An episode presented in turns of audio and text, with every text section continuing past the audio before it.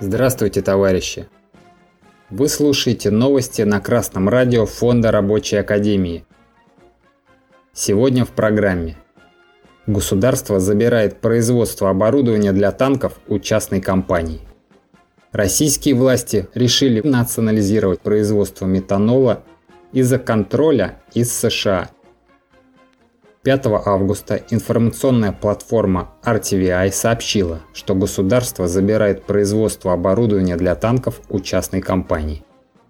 Генеральная прокуратура начала судебный процесс в отношении производителя прицельных систем и тепловизоров для танков – Ростовского оптико-механического завода и его компаний-акционеров.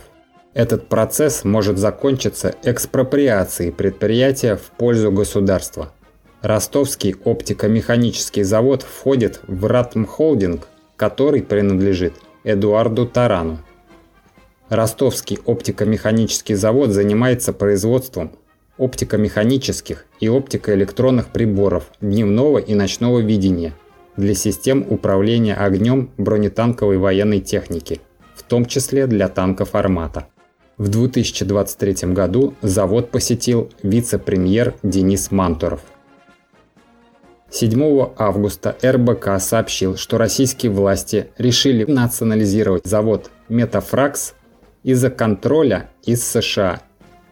Генпрокуратура подала иск в суд в связи с незаконной приватизацией в 1990-х одного из крупнейших производителей метанола и формалина в России – Metafrax Chemicals и потребовала изъять акции компании у нынешних владельцев. Завод производит опасную продукцию, в том числе метанол, поэтому его приватизация была запрещена. Кроме того, предприятие считалось еще и стратегическим, в связи с чем решение о приватизации могли принять только на федеральном уровне. При этом план приватизации в 1992 утвердил Пермский областной комитет по управлению имуществом с превышением полномочий, утверждает Генпрокуратура. Вслед за этим администрация города Губахи зарегистрировала общество «Метанол», впоследствии «Метафракс». Областной комитет имущества утвердил сертификат на право владения акциями предприятия. Произведена их регистрация. В Генпрокуратуре заявили, что эти и последующие сделки были совершены с участием лиц, не имевших права определять судьбу предприятия.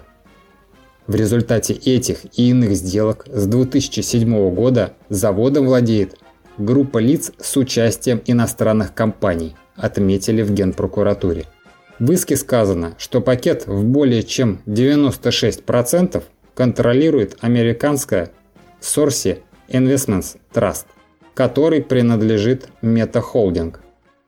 По данным RTVI, за последние три недели Генеральной прокуратуры было подано 4 подобных иска в Пермском крае, Волгоградской области и в Москве. Красное радио Фонда Рабочей Академии рассказывало о деле Волжского синтеза в Волгоградской области. Это самые разные бизнесы от крупного рыбопромышленного холдинга Тифида до Пермского порта. Их национализация, как объясняется в судебных актах, связана с фактами утраты России экономического суверенитета и переходом собственности под контроль либо граждан других государств, либо иностранных юридических лиц. В условиях борьбы с американским фашизмом во внешней политике, которая осуществляется в форме специальной военной операции на Украине – необходимо обеспечивать обороноспособность страны. Буржуазное правительство России сейчас, через полтора года после начала СВО, с особой остротой ощутило эту необходимость. Российское буржуазное правительство совершает поворот от рабского подчинения западному капиталу и приватизации всего до частичного сопротивления империалистическому хищнику и национализации хотя бы стратегических предприятий. Интересы рабочего класса и интересы российской буржуазии здесь совпадают. И нам, и им необходимо сохранение России как государства, которое суверенно и в политическом, и в экономическом отношении. Нужно понимать, однако, что это совпадение лишь насущного интереса. А коренные интересы пролетариата и капиталистов противоположны. Национализация в интересах буржуазного государства не означает работы предприятия на пользу всех членов общества. Рабочим следует воспользоваться текущим моментом и заняться самоорганизацией. А затем, собравшись силами, рабочий класс сможет восстановить советскую власть в стране и управлять предприятиями в интересах всего общества.